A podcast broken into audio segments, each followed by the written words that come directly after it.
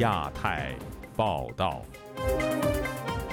各位听友好，今天是北京时间二零二二年十二月三十号星期五，我是佳远。这次亚太报道的主要内容包括：中国疫情蔓延，一藏难求，民众呼吁取消今年央视春晚；厦门聚会案三周年之际，本台专访多位涉案人家属；中国民主党成员陈子亮羁押期间死亡；八九学院领袖徐光绝食状况恶化。原中共中央外联部部长宋涛接管国台办，台湾呼吁务实改善两岸关系。美国政府宣布高达1.8亿美元对台军售，涉及反坦克布雷系统。接下来就请听这次节目的详细内容。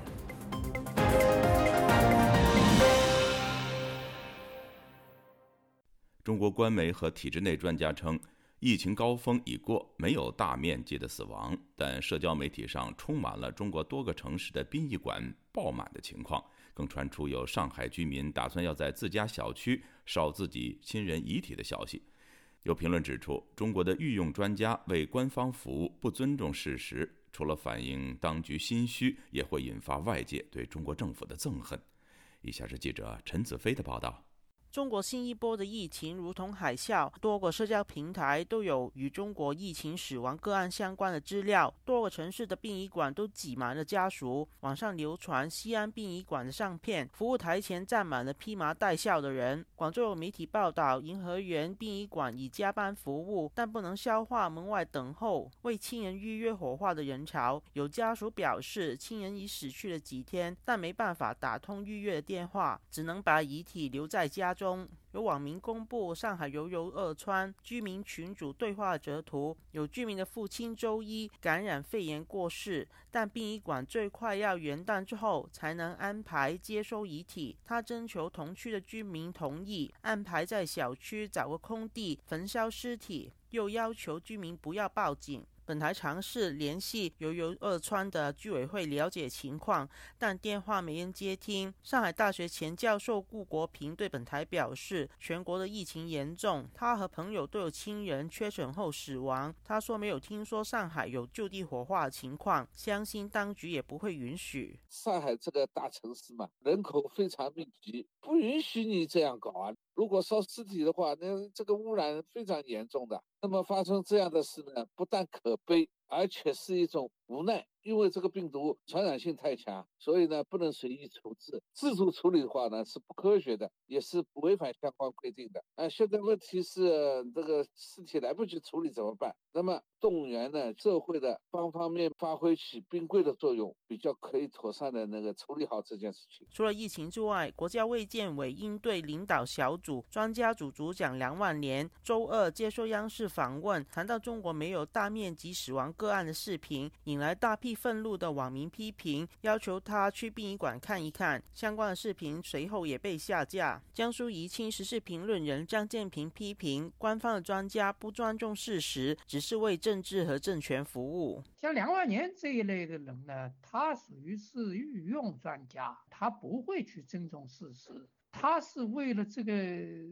政策服务的。政策让他说没有死一个人，他就会说啊没有死一个人。他根本不会去尊重事实，这就是中国的现状。当务之急还不是处理尸体的问题，主要是公布啊信息透明的问题，一定要合作，一定要数据共享。睁着眼睛说瞎话，只能让全世界的人厌恶中国人不诚实。时事评论员方圆表示，梁万年等所谓的专家之言与事实不符，只会让个人的名誉扫地。同时，也显示中国的专家意见没有参考价值。至于如何解决大量死亡个案没办法处理的情况，方圆表示，这次是突发事件，是否允许在郊区有土地的家庭用土葬方法处理亲人遗体，应该有讨论的空间。像这种异性传染病呢，还必须得要求强制性的要求火化。对于土葬呢，规定方面还可能还是不允许。现在很多的死亡病例，并不是按照新冠疫情的病因进行处理，好多的病例是按照其他的并发症的那个名义去做死亡登记的。那么在那种情况下，从法律角度来说，老百姓又有了操作的空间，因为他的死亡病因并不是传染病。方圆表示，当局没有做好准备，错误评估疫情导致死亡率，造成大批死者死无葬身之地的情况。但他相信，中国的民众最终只会默默忍受，这才是社会的悲哀。就亚洲电台记者陈子飞报道。本周四，中国的疾控中心公布新冠感染新增本土死亡一例的消息，引发民间舆论质疑，还有网民呼吁中国的央视取消今年的春晚节目。以下是记者黄春梅发自台北的报道。中国中疾控二十九日公布，截至二十八日二十四时为止，中国三十一个省新增确诊病例为五千一百零二例，其中境外输入病例二十二例，本土病例五千零八十例。财新网报道，新增死亡病例一例在安徽。数据发布之后，瞬间超过七千万人阅读相关报道，网民舆论炸锅。有人批新增死亡一例，拍着自己的良心问问自己相信吗？本土可能是指中疾控办公区那一块土吧？有人称中疾控是一个多么神奇的部门，八百多个评论没有一条能展示。还有人标记呼吁各地用详实的数据回应百姓的疑虑。一名在武汉的周先生对本台表示：“你像武汉一直没有保护好，现在就是每天。”有短信，什么卫健委的、防疫站的发的短信，你应该注意什么？注意什么？到医院去救治，但是你到医院去了，发热门诊有的都关门了，排了一两百米长的队。关于中国的疫情严重性，中疾控与部分地方数据仿佛平行时空。四川省疾控中心二十五日晚发文表示，全省有十五万八千五百零六人参加第二轮的调查。结果显示，核酸或抗原阳性有十万零六百七十九人，感染率为百分之六十三点五二。四川省疾控中心指出，另外还有百分之二十八的人虽然没有检测核酸与抗原，但是有发烧、咳嗽等类新冠感染症状，因此本次调查人群的实际感染率应该高于百分之六十三点五二。除了四川之外，日前浙江卫健委官员发布，浙江省每天新增报告的阳性人数已经突破一百万例。而浙江衢州发布微信公众号二十八日发布指出，参考衢州疾控中心微信问卷调查数据，衢州市目前总体感染率约占总人口的百分之三十到三十五。就在中国疫情延烧的同时，中国官媒央视二十六日发布二零二三年春节联欢晚会组织第一次的彩排。晚会以“欣欣向荣的新时代中国，日新月异更美好生活”为主题。但是春晚彩排新闻发布之后，网易一篇热议建议取消二零二三年央视春节联欢晚会的呼声越来越大，引起回响。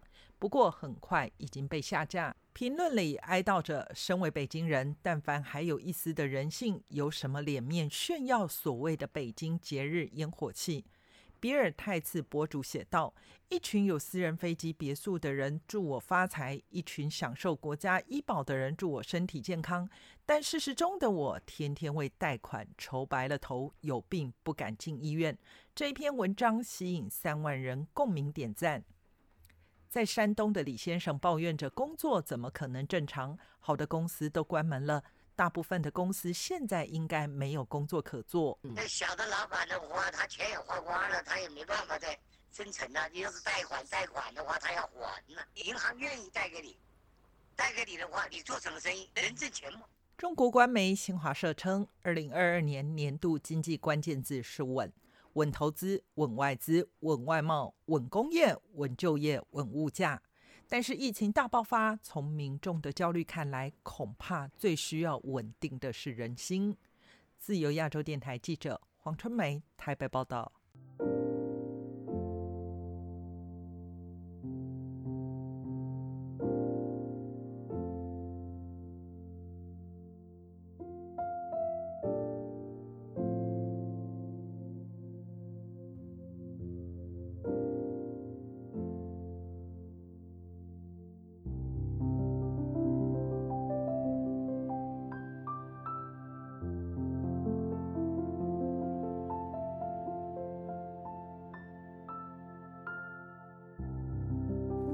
十二月二十六号是厦门聚会案三周年。当年有数十位中国公民和人权律师参与了这次私人聚会，讨论如何进一步推动公民社会的发展，但他们却因此而被当局传唤和拘留，有的甚至被长期秘密关押和审判。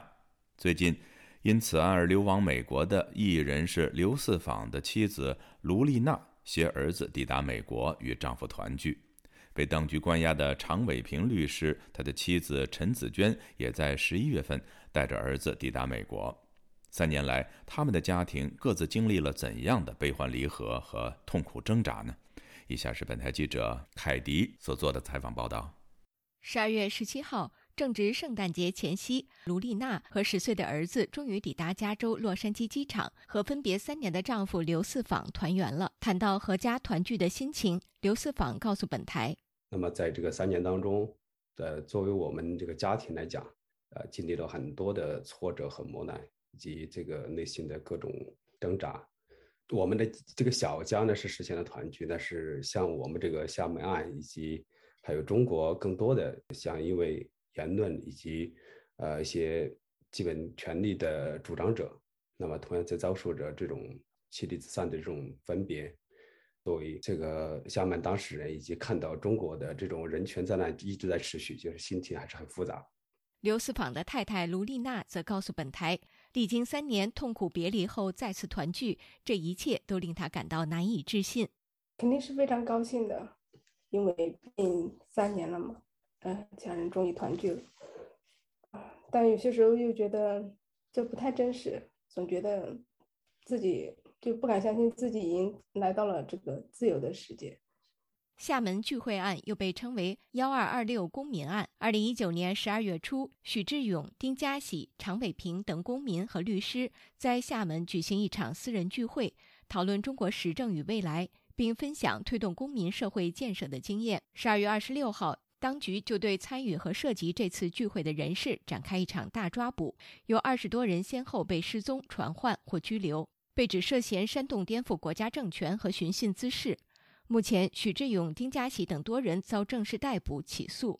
在这次厦门聚会当中，刘四访负责安排很多具体事务，并握有所有与会者名单，因此也成为当局重点抓捕对象。为逃避追捕，二零二零年的十二月三十号凌晨，身在广州的刘四访就和同案友人一起前往香港。后来到香港的大概过了十多小时，我发现就说还在不停的抓人，当局，所以。才决定说让我妻子和孩子也先到香港，不管后来后面怎么样子，先回避一下。但是他们，呃，大概十个小时后出关的时候就被拦截了，然后他们也被关押。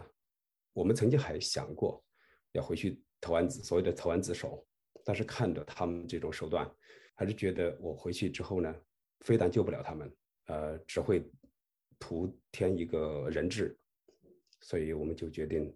先出走美国。当时，对于刘四访临时赴港，身在国内的妻子卢丽娜并不知道背后原因。突然间被先生告知要带孩子前往香港，整个旅程中，她经历了意想不到的痛苦。我是在很仓促的时候，准备着带着孩子，呃，去到香港跟他们会合。我先生二十九号到了香港，二十九号凌晨到，我二十号的下午，呃，准备从深圳。过香港，结果到了深圳就被当地的公安给拦截了下来，马上就被监视居住。就我跟孩子一起都被监视居住，有三四天吧。就是确认把我边控之后，才把我放回了家。我当时的心情是很崩溃的，我就觉得我们可能这辈子都没办法再见面了。谈到这三年的煎熬，卢丽娜在受访中多次哽咽。就是刘思访他。嗯，出走到美国之后，我和孩子就遭遇了很多很多的事情，比如说孩子被强制的要求退学，接着就是后面房东要强制终止租房的一个合同，让我们搬走，不允许我们在他们公安所管辖的那个区域内生活，中间反正就是很多周折。长期边控期间，卢丽娜和孩子多次尝试都无法出境，最后不得已，她只好和先生办理了假离婚。过了一段时间，边控才得以解除。而对于身在海外的刘四坊来说，这段时间内心也备受煎熬。呃，从家庭呃角度来讲，肯定是跟亲人的这种分离，呃这种痛苦，这是呃最切实的。那么另外呢，就是我们那些同案的这些手足，一直有包括到现在都还要被这个关押。那么看到他们在被控制的期间一直遭受酷刑，还有这个秘密审判以及非人的这种对待，这是非常折磨我的。在刘四房所担忧的这些被关押的同案手足当中，就包括人权律师常伟平。他因参加厦门聚会，二零二零年一月被陕西省宝鸡市公安局指定居所监视居住十二天。之后，常伟平曾拍摄短片，透露在这期间曾遭受酷刑。去年，他又因涉嫌颠覆国家政权罪而被逮捕。今年七月二十六号遭到闭门庭审。他的妻子陈子娟曾试图前往听审，却遭到阻挠。目前案件尚未宣判。今年十一月，陈子娟为了孩子的未来着想，放弃了亲人及工作，只身带着儿子来到美国。他那个一庭一审开完庭之后。我在中国的这个维权，我感觉就难以为继了，因为不光陕西的国宝找我，然后深圳的国宝也开始介入到这件事情当中来了。我感觉，如果我接着待在中国的话，我面临的就是我失去工作，孩子没办法上学。为了避免被当局拦截，陈子娟只好瞒着被关押中的常伟平，悄悄带着孩子离开中国。她告诉本台，当时她的内心也充满矛盾。最大的困难是我。我不知道，就是我出来之后，我来美国之后，我我什么时候才能够再见到他？谈到常伟平的案件，陈子娟告诉本台，大概半个多月之前吧，嗯，律师就是问法院得到的消息是，这个案件的话，呃，延期到了二零二三年的一月七号，所以其实也就只有几天的时间，到目前为止没有任何的消息。我猜这个案件的话，他可能还要继续往下拖。陈子娟分析，当局故意拖延案件，可能是为了降低国际关注度，同时无限期的拖延对常伟平和家属也是一种精神折磨。另外，常伟平的身体状况也在每况愈下。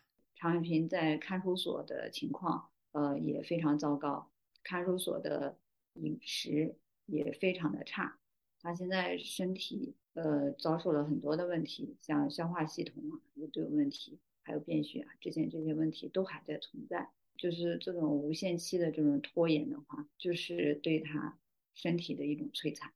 针对中国当局和那些炮制厦门聚会案的人，陈子娟表示，就是希望你们从白纸运动能够吸取教训，能够抬起自己的头，放眼世界，来看一看。民主社会是什么样子的，而不是一味的通过这种强制打压的手段来进行来统治一个国家，而且应该注意到，这样也是长久不了。展望未来，和陈子娟一样刚刚来到美国的卢丽娜表示，在国内还有很多像像我这样家庭啊，还有作为一个母亲和妻子来说的话，就我希望在国内的这些朋友们就不要像我一样就遭受这样的痛苦，然后。即便有，也早一点度过这样的一个难关。看到今年传遍海内外的白纸运动，以及当前的国内形势，刘四房表示，他除了希望涉及厦门聚会案的朋友们能早日和家人团聚，也希望中国能够早日实现民主。希望在中国的这些公民，吧，能够早日的觉醒和积极的来推动中国的民主转型。希望更多的国际社会，特别是民主阵营的这些呃政府或者是个人，来更多的来帮助中国人实现民主化的转型，这就是我未来所希望看到的。以上是自由亚洲电台记者凯迪华盛顿报道。前八九学院领袖徐光的好友浙江民主党人陈子亮被当局羁押近半年后，据称因心脏病逝世。外界对陈子亮突然离世表示震惊，担心长期绝食的徐光也可能性命不保。详情，请听记者高峰的报道。陈子亮今年七月初在家乡浙江缙云被国宝以涉嫌寻衅滋事带走后，一直下落不明。浙江异议人士邹威引述消息人士的话说：“陈子亮因心脏病发，十二月二十七日凌晨在医院抢救无效死亡。缙云公安警告家属，不得对外透露陈子亮的死亡情况。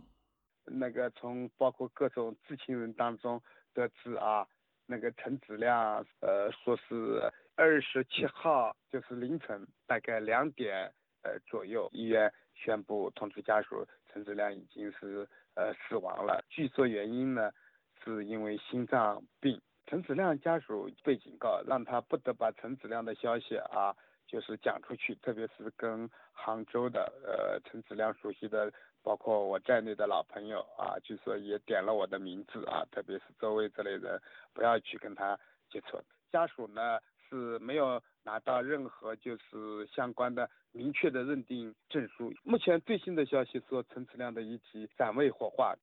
患有脑梗的陈子亮被捕前在家乡养病。周围说，好友中年还不到六十岁，有理由相信他的离世涉及人为因素。陈子亮是典型的政治犯，就是说他是寻衅滋事，但是大家都知道他是因为政治因素啊被抓的。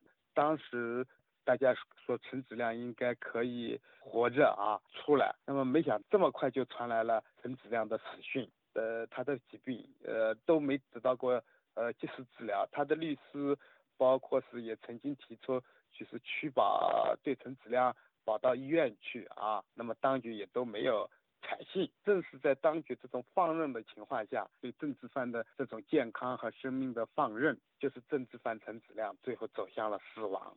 因为陈子亮年纪并不大，他是六十年代呃生的人，是个正当壮年，尽管身体。情况是不是啊？但是还不至于毙命。外界相信陈子亮被捕与浙江前八九学院领袖徐光有关。今年六四前夕，徐光被杭州国宝和警方上门警告，要求他六四期间保持低调，并扣押他的手机。徐光不服，到派出所抗议，遭公安以涉嫌寻衅滋事刑事拘留。中国民主党海外委员会秘书长江福珍估计，当局打算透过陈子亮的证词获取指控徐光的罪证。他就是因为关注徐光吧，向外界报道一些徐光的情况被抓了，觉得他知道徐光的事情很多，想搜集证据，这肯定这是一个重要的原因。一开始没想到他会被。正式逮捕吧，因为陈子亮吧，他就是徐光的好朋友，然后他没有过多的一些活动，结果是这么一个结局，觉得就比较严重。上世纪九十年代，徐光因参与组建中国民主党浙江省富阳市筹委会，被以颠覆国家政权罪判刑五年。自今年五月被当局刑事拘留后，徐光一直绝食抗争。靠鼻饲和灌营养液来维持。他涉嫌寻衅滋事案原定十二月初在杭州法院开审，当局却临时取消庭审。外界估计这与他身体不适无法出庭有关。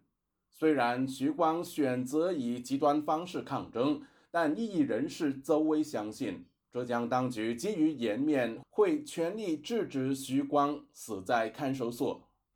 自由亚洲电台记者高峰香港报道，在北京房山区的长阳镇的长营村，有两户居民日前遭到了强拆，大批的身份不明黑衣人闯进他们的房屋，先将里面的人员用暴力手段控制，然后再以挖掘机挖掉了他们的房子。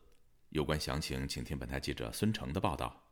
在十二月二十九号一大早，北京房山区长阳镇长营村的居民王先生的家遭遇了强拆。王先生向记者讲述了他和家人在当时的遭遇，表示当时有大量身穿黑色保安制服和便衣的人冲进了他的家。他说：“他们应该有个一头二百人吧，都算上。我们家就仨人，我爱人跟我儿子三个人。我受点轻微伤，孩子稍微牙可能有点松动。”事发的时间是早上七点多，当时王先生正要起床。他在向记者讲述那些人冲进他家的情形时说：“听有动静了，完了之后呢，我起来呢，因为我们家是宅基地农村的院，我们是有大门的。这帮人就是把大门给砸了，破门而入。我跟他们见着面的时候，就是在我们家客厅那个走廊这个门发生冲突了，打起来了。人家人多，我们就被控制了。”接着，王先生被多个身穿黑色保安服的人摁住，强行拉到了一辆车上。他的妻子和儿子也被以同样的手段拉上了车。在这之后，他们被送到了一间周转房中，他们的家则被推土机拆毁了。王先生表示，目前他和家人丢失了很多东西，包括他妻子的两部手机。此外，受了伤的他现在也没有办法就医。你现在让我去就医去，我现在一切东西都没有，手续，比如说身份证或者医保卡，我什么都没有，我现在找不着，我现在就医也救不了。在这之前的十二月十六号，长营村的另一间民宅也遭到了强拆。这间民宅的租客张先生表示，这次强拆的发生时间也是早上七点左右。当时有一伙身份不明的人，身穿黑色保安制服，强行闯进了他居住的民宅，强行把门就给砸砸碎，玻璃人不少往里闯。我们正要起床的时间，进屋以后二话不说，把我们一掐脖梗，就不让我们动了，给我们就强行拽出去，屋里东西不让动。在这之后，张先生和这间民宅中的租客被这些黑衣人拖上了车，在车上，黑衣人不让他们接电话，也不允许他们报警。这种情况一直持续到了下午一点多，有两辆挖掘机开来，拆毁了他们居住的民宅。张先生表示。租客们损失了大量的财产，我们东西都给砸里边了。张先生说，在他们被拘禁在车上时，黑衣人也对他们进行了暴力威胁，不让我们下车，也不让我们动。亲属好，谁来电话好，不让我们接，接着抢电话。再就说谁不老实，把谁腿给打折。张先生是一名生意人，在房子里放有三点八万元的现金，这些现金连同租客们的大量个人财产，一同被掩埋在了房子的废墟下。张先生表示。黑衣人说自己是政府的，他自己说是我们说哪个政府的也不说，不用你管，我们就政府的，你随便告。张先生所居住的房屋的业主杨先生表示，在黑衣人闯入他的房子时，他曾经报警，但警察并没有制止黑衣人的强拆行为。有长阳镇方面的相关人员告诉他，进行这样的拆除属于长营村村民的民主行为。近年来，包括杨先生和王先生在内的多户长营村居民，因为拆迁补偿问题，没有与当地政府达成共识。而在目前，杨先生和王先生的房子已遭到了强拆。记者为此致电了长阳镇政府，试图查询相关详情。接线人员表示，对于长营村发生的强拆，他并不了解。呃，不太清楚这个事儿。您说的情况，我还真不太清楚。记者接着又致电了长阳派出所，试图询问相关情况。接线人员则表示，相关详情需要跟政府联系，直接跟政府联系就行了，然后问那个拆迁的事儿，好吧？当记者追问到底应该跟哪个政府联系时，长阳派出所的接线人员说：“长阳镇政府。”目前，记者已经与长营村当地的多位居民取得联系。关于这起强拆事件的更多详情和后续发展，记者将会进行持续的追踪跟进。自由亚洲电台记者孙成，旧金山报道。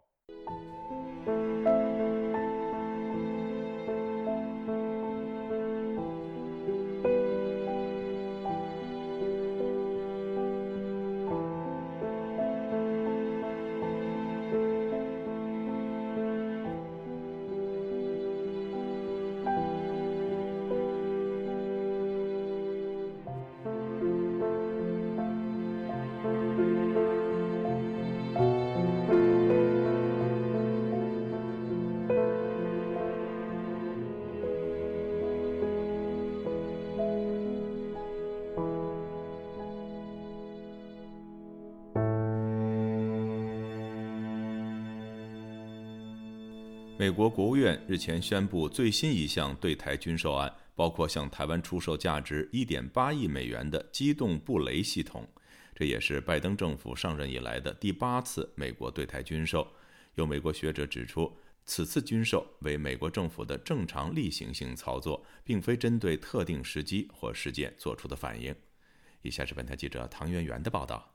十二月二十八日，美国拜登政府通知国会将向台湾出售陆上机动布雷系统。美国国防部就此声明指出，这项军售将符合美国国家经济与安全利益。美国将持续支持接收方，使其军事现代化并强化自卫能力。该声明稿同时指出，此次对台军售不会影响台海地区的军事平衡，而军售的目的旨在强化台湾威吓对手以及参与区域行动的能力。拜登政府上台后，此次军售。为美国对台湾的第八次军售。台湾的外交部对于此新一轮的军售发布新闻稿表示，高度欢迎并感谢美国对台湾军事实力的支持，并且重申，面对中国对印太地区的军事扩张与挑衅行为，台湾持续展现坚定的自我防卫决心。台湾政府将持续致力强化国防能力，并提升不对称战力，同时延续并深化台美紧密的安全伙伴关系。为了增强自身国防能力，台湾的总统蔡英文近日还宣宣布，将军队的义务役从四个月延展至一年，并将于二零二四年生效。截至目前，中国外交部、国台办等尚未就此发表评论。本台记者周四致信中国驻美使馆查询，但至截稿时为止，中方使馆仍未作出回复。在此之前，针对美国众议院通过国防授权法案中有关美国将在未来五年向台湾提供总计高达一百亿美元军售贷款等内容，中国外交部发言人毛宁十二月九日在北京举行的例行记者会上曾表示坚决反对。这位发言人表示，台湾问题纯属中国内政，并要求美方停止打台湾牌稿，以台制华，并威胁中方将采取一切必要措施。针对此次美国的最新对台军售行动，华盛顿智库德国马歇尔基金会印太项目主任葛莱仪以电邮形式向本台表示，以下由同事代读。陆上机动布雷系统可以通过部署反装甲武器及反步兵地雷，大面积的驱散中国解放军。此外，这项系统同时也能够保护友军，避免可能的突击。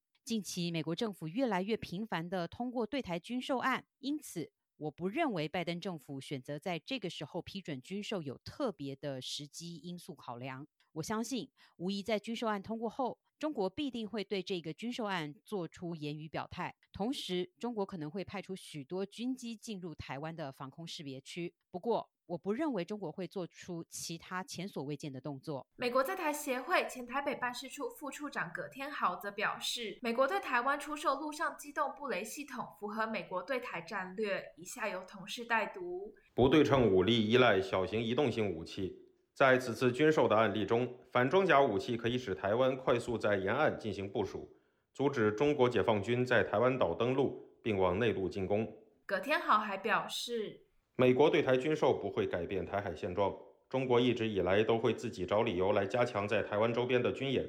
这样的状况也不会改变。美国总统拜登上周签署二零二三年度国防授权法案后，引发中方反弹。在上周末，中方派遣多达七十一架次解放军战机在台海周边进行军事演习。台湾的国防部表示，此次军演的中国军机绕台数量再创新高。中国军方则指称，此次军演是针对美台升级勾连挑衅进行抵制与下阻。美国德州圣托马斯大学国际研究与当代语言学系系主任叶耀元在接受本台采访时表示：“机动部队系统其实是在解放军如果假设登登岛的话，它可以呃，国军会有能力在海岸线上面去部署大量的一个地雷，然后让解放军就是可能卡在滩头上面上不来的东西。这个东西呃，目前来说它应该是不会改变呃两岸之间的现状啊，因为它是一个准备性的武器，就它只是。”把这样的一个讯号传递给人民解放军，说之前我们大部分的武器都不管呃，我们买了很多什么不对称的战力嘛，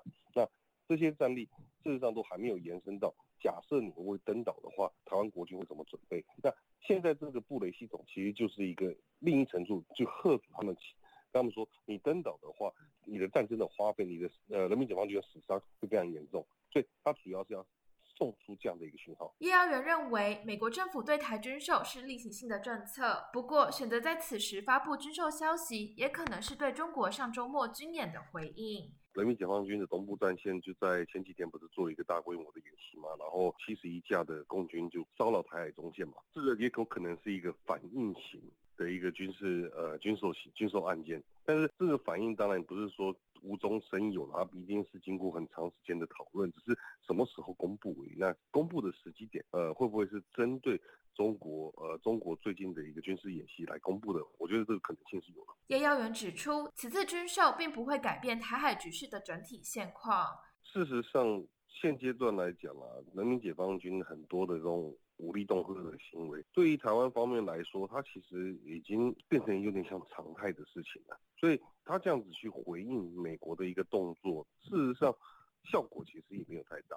然后对于美国来讲，美国看到你要继续秀肌肉，那他就有可能会继继续加码，这样的游戏就理论上到了最后就会变成是下一步就是战争了。可是我们到目前为止看到的所有迹象都还没有指向到那个方向去。自由亚洲电台记者唐媛媛华盛顿报道。中国国务院台湾事务办公室日前更新官网信息，原中共中央对外联络部部长宋涛接任国台办主任。宋涛的经历有超过二十年的时间在福建，与中共总书记习近平在当地主政时期有重叠，被认为是习近平信得过的人。台湾陆委会本周四就此回应，呼吁大陆务实改善两岸关系。接下来，请听本台记者黄春梅发自台北的报道。中国国务院台湾事务办公室官网主任一职从刘杰一更换成宋涛。根据官网介绍，一九五五年出生的宋涛拥有经济学博士学历，曾经担任中国外交部纪委书记、党委委员、外交部副部长、中共中央外事工作领导小组办公室副主任等。台湾的陆委会周四举行例行记者会，当被问及相关人士布局对台工作影响时，台湾陆委会副主委兼发言人邱垂正回应表示：“呼吁中共当局应正视与尊重台湾人民坚守中华民国国家主权，珍视自由民主核心理念，改变对台强制性的负面政策与作为。”务实改善两岸关系。在岁末的最后一次记者会，邱垂正指出，这一年台海情势受到国际社会与台湾民众高度关切。当前中共体制及其治理手法，不仅影响其内外发展，深刻改变台海情势走向。未来随着中共逐步扩大其战略影响力，增加对台压力，台湾在两岸关系将面临更多挑战。面对未来情势的变化。政府的两岸政策一贯将妥审评估情势，完备国安国安的管理法制与配套，同时也将持续根据国内外疫情变化趋势、两岸互动情势发展等，逐步恢复两岸人员交流。中国新任国台办主任宋涛过去工作经历与涉台工作并没有太多渊源。六十七岁的宋涛，今年六月从中联部部长一职卸任，转任中国全国政协委员，如今再次重回要职，执掌对台工作，打破年龄以及并未担任中共中央委员的惯例。也有媒体指，宋涛模式有潜力可循。今年二月，中国政协副主席夏宝龙兼任港澳办主任时，也是六十七岁。中华亚太精英交流协会秘书长王志胜接受本台访问时分析，宋涛与习近平的关系与夏宝龙相似。夏宝龙在二零零三年十一月调任中共浙江省委副书记，成为时任浙江省书记习近平的副手；而宋涛在福建与习近平主政福建时期有所重叠。王志胜指出，习近平可能透过极为信任的心腹，在中共中央对台领导小组直接贯彻他的意志与命令。要说他对涉台事务、对台事务有他的，嗯，你不见得是急迫性，但是有习在习近平的心中有独特的、特殊的地位，哦，需要能够更直接的去做领导，而不是透过层层的这样子的一般事务性的工作。深圳卫视执新闻主笔刘丽萍评论宋涛人士写道：“当今不同政治力量之间博弈加剧，舆论战的倾向越来越明显。有长期研究舆论的学者告诉执新闻，面对美西方占据历史优势的国际舆论格局，中共近来十分强调讲好中国故事，而宋涛熟悉国际舆论深谙传播规律。”王志胜认为，擅长政党外交的宋涛，未来将透过政党外交做宣传工作，对象将扩及海外侨胞以及海外政党。自由亚洲电台记者黄春梅台北报道。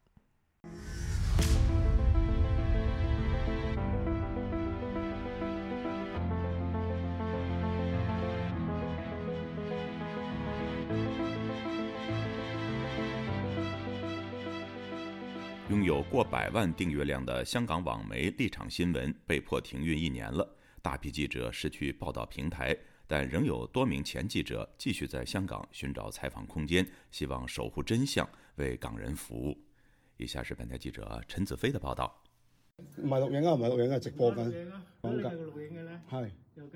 立强新闻前副采访主任陈朗生，一年之前被国安公署的警员到家里搜查。他任职的立强新闻前高层也因为涉及串谋发布煽动刊物罪，同日被拘捕。一年之后的今天，陈朗生对事发时候的情况印象深刻。他表示，早在苹果日报被迫关门后，已为警察上门预演多次，但事发时与他的预期很不同。陈朗生说，面对熟悉的人被拘捕。感受很复杂，又说他和他的同事一直持守新闻原则工作，至今还不明白如实报道真相，何罪之有？做新闻俾人拉，一直都有呢个担心同觉悟嘅，但系因为采访而被拘捕，我一直都有这种担心和觉悟，但真的没想过会与国安法这种国家级指控有关。当天的心情真的很复杂和伤心。我经常在前线做现场直播，一直是有晚话晚。报道事实，也能感受香港市民对我们的支持。我们全盛时在各个社交平台专业有过百万订阅，究竟我们做错了什么？到今天我还是找不到答案。这次的讯息很清楚，即使你获得社会支持和有影响力，只要他觉得你不合适，就可以把你拿下。这件事很难让人接受。走在新闻最前线十七个年头，陈朗生承认，立强新闻消失后。家人和朋友都劝他离开香港，但他表示与香港同行，继续为香港市民服务是他的最大心愿。大家都係會好大擔心嘅，因為原來發覺大家都在擔憂中繼續工作。除了國安法，這次也激活了煽動罪，但我仍繼續採訪，是因为相信香港仍有很多事会发生，当中有市民关心和想知道的事。我很想与香港一起。也希望市民仍有值得看的媒体，作为对社会的一种慰藉，能见证历史，是我当记者的最大心愿。所以有困难还是要继续采访。只能尽力而为。立强新闻不小的前记者，至今也继续留在新闻行业，包括年轻记者 L 小姐。她对本台表示，曾经想过离开新闻界和香港，因为立强新闻的消失对她的冲击很大。最衝擊其實係個網站喺嗰日，网站变成黑色，只留下一则告示。当我们想守护的在失去时，是会伤心。这种冲击不仅是你与公司的感情、自己的事业，而是你一直相信做记者的的价值是要为时代做记录，原来是可以一夜之间全部消失。他表示，在立强新闻工作两年，没想到公司关闭为他带来如此大的冲击，一度迷失人生的方向，也担忧自己的前途。对我自己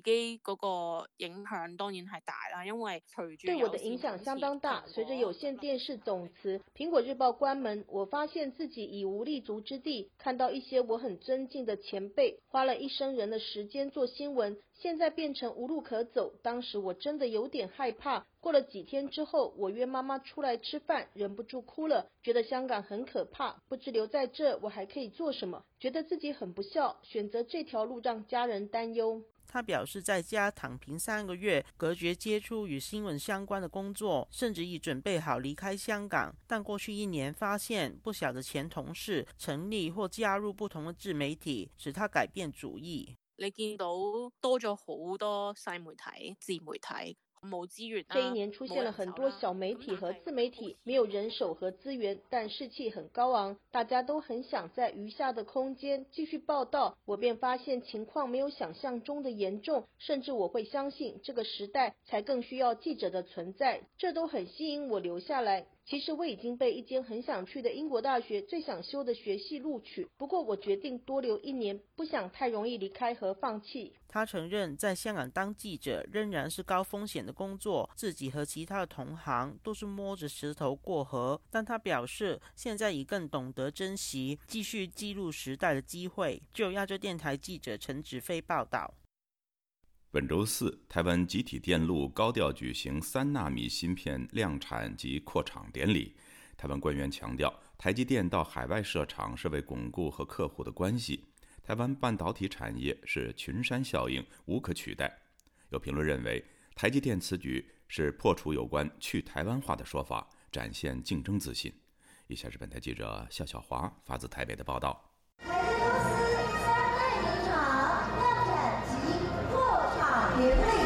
台积电二十九号在台南科学园区的金源十八厂新建工程基地举行三纳米量产暨扩厂典礼。台积电董事长刘德英说：“台积电三纳米制程良率与五纳米量产时的良率相当，是世界最先进的半导体技术，应用于云端、高速网络以及行动装置，市场需求非常强劲。”刘德英提到，金源十八厂是台积电五纳米以及三纳米的生产重镇。台积公司南科投资金额总计达新台币一兆八千六百亿元，创造超过一万一千三百个直接的高科技。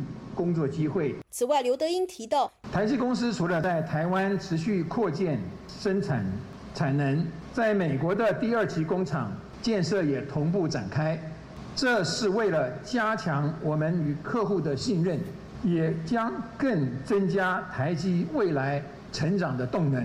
根据我们的估计，这个三纳米技术的量将在量产五年内释放全世界大约一点五兆美元的。终端产品价值。刘德英表示，台积电将继续保持技术领先，同时将深耕台湾，持续投资。他并预告，二纳米的晶圆厂则会落脚在新竹以及台中科学园区。台积电创办人张忠谋日前透露，未来在美国也将设三纳米厂，遭到资讯站结合假新闻攻击去台化。行政院副院长沈荣金在台积电三纳米量产及扩厂大典致辞时，也借机消毒说：台积公司持续的。不断的在投资，尤其把这一个所谓的先进的制程留在台湾，破除大家在谈的半导体弃台化这样的一个谣言。经济部长王美花致辞也提到，台积电执行长魏哲嘉日前说去台化门都没有。今天我们让大家来看，不是只有门。是我们的厂房已经在盖了。沈荣金说，他透露一个小秘密。刘德英董事长告诉总统说，台积电的成功是整个产业的努力，所以希望政府多强调半导体产业的形成一个护国的群山，群山哦，而不是只讲台积电的护国神山。如此的谦逊的思维跟企业文化，真的是令人敬佩。对台积电到美国以及日本设厂，并传出可能去德国设厂，王美花强调不会有去台化的问题。台积电在台湾的生根与供应链文化有非常不可取代性的关系。要让台积电更国际化、更稳固它的客户关系的时候，它势必要走出去。势必要巩固他的客户，所以今天台积电在台湾，我们低调。今天有一点不低调了哈，我们低调，我们持续创新。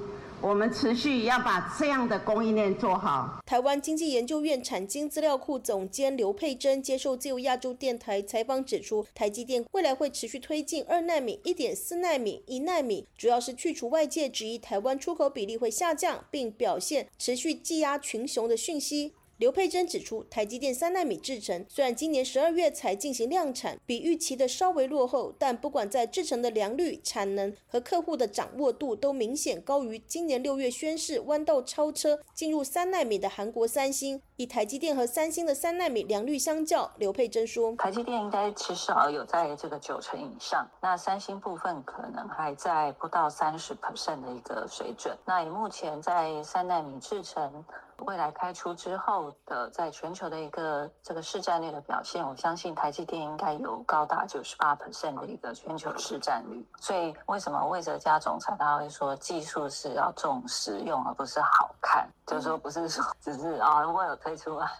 但是其实并没有获得很多客户的认同。台积电二十九号台股开盘下跌七元，开盘价四百四十四元，跌破了巴菲特买进价格的所谓巴菲特防线。外界分析，因为台积电中科二纳米厂恐怕延后交地的消息传出，压制了三纳米量产即扩厂的利多消息。对此，刘佩珍分析：二零二六年，那美国就会开始量产三纳米的一个制程，所以呢，可能市场。会觉得说，在两纳米台湾的一个生产，其实应该要更快的加快我们的一个进程。此外，台媒中时新闻网引述军方官员透露，陆军明年将成立四个守备旅。负责守护国家重要的基础设施，其中包括邮电设施以及护国神山台积电厂区。对此，台湾国防部并没有证实。而台湾国防安全研究院所长苏子云接受自由亚洲电台采访表示，只要对国家具有战略意义，都可能纳入协防的对象。就像在呃其他国家，很多基础设施都是民营的，像说美国的铁路系统，它对美国当然是非常重要的那个基础设施。还有就是机场、港口也都是民营的。那如果美国在面对这一种所谓内部呃恐怖攻击或者是外来威胁的时候，美国国民兵也会进行协防。自由亚洲电台记者夏小华台北报道。台湾的总统蔡英文星期二宣布将恢复一年期的义务兵役之后，在野的国民党也第一时间表达支持兵役制的改革，但强调政治不该凌驾专业。有意参选二零二四年总统大选的赵少康则喊出：若执政要改回来。而国民党和民进党两党热门的总统人选侯友谊和赖清德则并没有表达反对之意。以下是本台记者黄春梅发自台北的报道。蔡英文二十七日召开记者会，宣布义务役役期从四个月的训练役恢复成一年期后，随即也在脸书发文，引起热烈留言。蔡英文现任的副手、即将接任民进党主席的赖清德现身留言，作为执政团队的一份子。他也会来协助社会各界的沟通对话，期盼大家互相交流，也共同支持国军，让国军有更充实的战力，能够守护台湾最宝贵的民主、和平与繁荣。延长兵役话题牵动青年选票，在台湾政坛相当敏感。有意问鼎二零二四的赖清德率先表态，此次率领国民党在九合一选举拿下十三县市的国民党主席朱立伦虽然支持。但不认同蔡英文所称“唯有备战才能避战”。朱立伦认为，应该要备战加上对话，国防加上对话，才能真正避战。被视为国民党热门人选之一的新北市长侯友谊没有直接表态，他仅强调和平稳定是政府要让民众安心的首要任务。他说道：“每个步伐在调整的过程当中，一定要让民众很清楚目标与方向。”尤其在政策与路线还是很重要，正本清源。所以政府在做任何调整，一定要安定民心，让大家团结面对。最大的反弹声音来自国民党另一位有意角逐大位的中广董事长赵少康，他宣称坚决反对延长兵役到一年甚至更久，若执政一定改回来。蔡英文在记者会中曾表达没有美方的压力。据报道，台湾的国防部长邱国正二十八日赴立法院国民党团拜会时，国民党立委接力询问同样的话题。邱国正强调，他没有受到美方压力，国家为上，不会受到外国支配，没有美方压力，从未受到美方或友邦国家说要怎么就怎么定。国军前空军副司令张延廷对本台表示，美国前国防部长艾斯培日前访台时曾建议。义务役兵役应该延长一年以上。目前志愿役招募不理想，缺额严重。台湾作战部队的边线比仅七成左右，应由义务役取代，集中到主战部队。希望美国人在这一方面对台湾的支持，消失台湾的支持，那你自己要不要有自我、自我的决心？要你要有自我决心，那你是不是有些动作顺水推舟了？是这个意思。台湾的国防安全研究院副研究员舒孝煌接受本台访问时表示。义务役役期的长短与国内外环境息息相关。过去两岸关系较和缓，对兵役要求没那么高。但俄乌战争爆发后，感觉战争不是离太远。专业化部队哈，那个需要这个能够长留久用的兵员啦，尤其是现在的很多精密武器啊，什么它这个火力啊，这个精准度啊，什么各方面都远远超过这个班士兵所能够发挥的作战的能力。那但是他这些人就需要专业的人士操作。那你过去的志愿意识、那义务意识没有办法就维持这样子的这个专业兵种。除了一男义务役延长之外，时代力量立委王婉瑜抛出女性多元义务参与的话题。邱国正回应表示，有些女性期望参加教招，但受限于各项设备制度尚未成熟。但今年已有规划，明年可以少量做。看看是否能够以几十人或一个连的规模做女性招募，以后再扩大实施。自由亚洲电台记者黄春梅台北报道。听众朋友，接下来我们再关注几条其他方面的消息。随着中国取消新冠疫情清零措施，病毒在拥有全球五分之一人口的中国境内迅速传播。工卫专家警告说，中国可能成为新型变异株诞生的潜在温床。据法新社报道，中国几乎所有民众都对先前的疫情缺乏免疫力，而且其中许多人都还没有接种疫苗，引发其他国家和专家组的担忧。日内瓦大学全球卫生研究所所长法拉欧告诉法新社，每一次新的感染都会增加病毒变异的机会。他还表示，十四亿人突然暴露在新型冠状病毒的情况，显然创造了容易出现新型变异株的条件。曾经担任世界卫生组织首席科学家的斯瓦米纳坦指出，很大一部分中国人容易被感染。部分原因在于许多老年人没有接种疫苗或追加剂。他还表示，我们要密切关注任何新出现的相关的变异株。为了因应激增的病例数，美国、意大利、日本、印度和马来西亚等国家本周都宣布将对中国旅客加强检疫措施。综合外电二十九号的消息，意大利总理梅洛尼当天表示，对来自中国旅客进行筛查的结果。并未侦测到新冠疫情的新型变异株。这是意大利对中国旅客实施强制筛查的第二天。另据法新社报道，梅洛尼在年终记者会上说，验出阳性反应的旅客感染的是意大利已经出现的奥密克戎变异株。梅洛尼还表示，意大利卫生部长斯基拉奇将力促欧洲联盟采取欧盟全体会员国一致的筛检政策。各位听众，这次的亚太报道播送完了，谢谢收听。再会。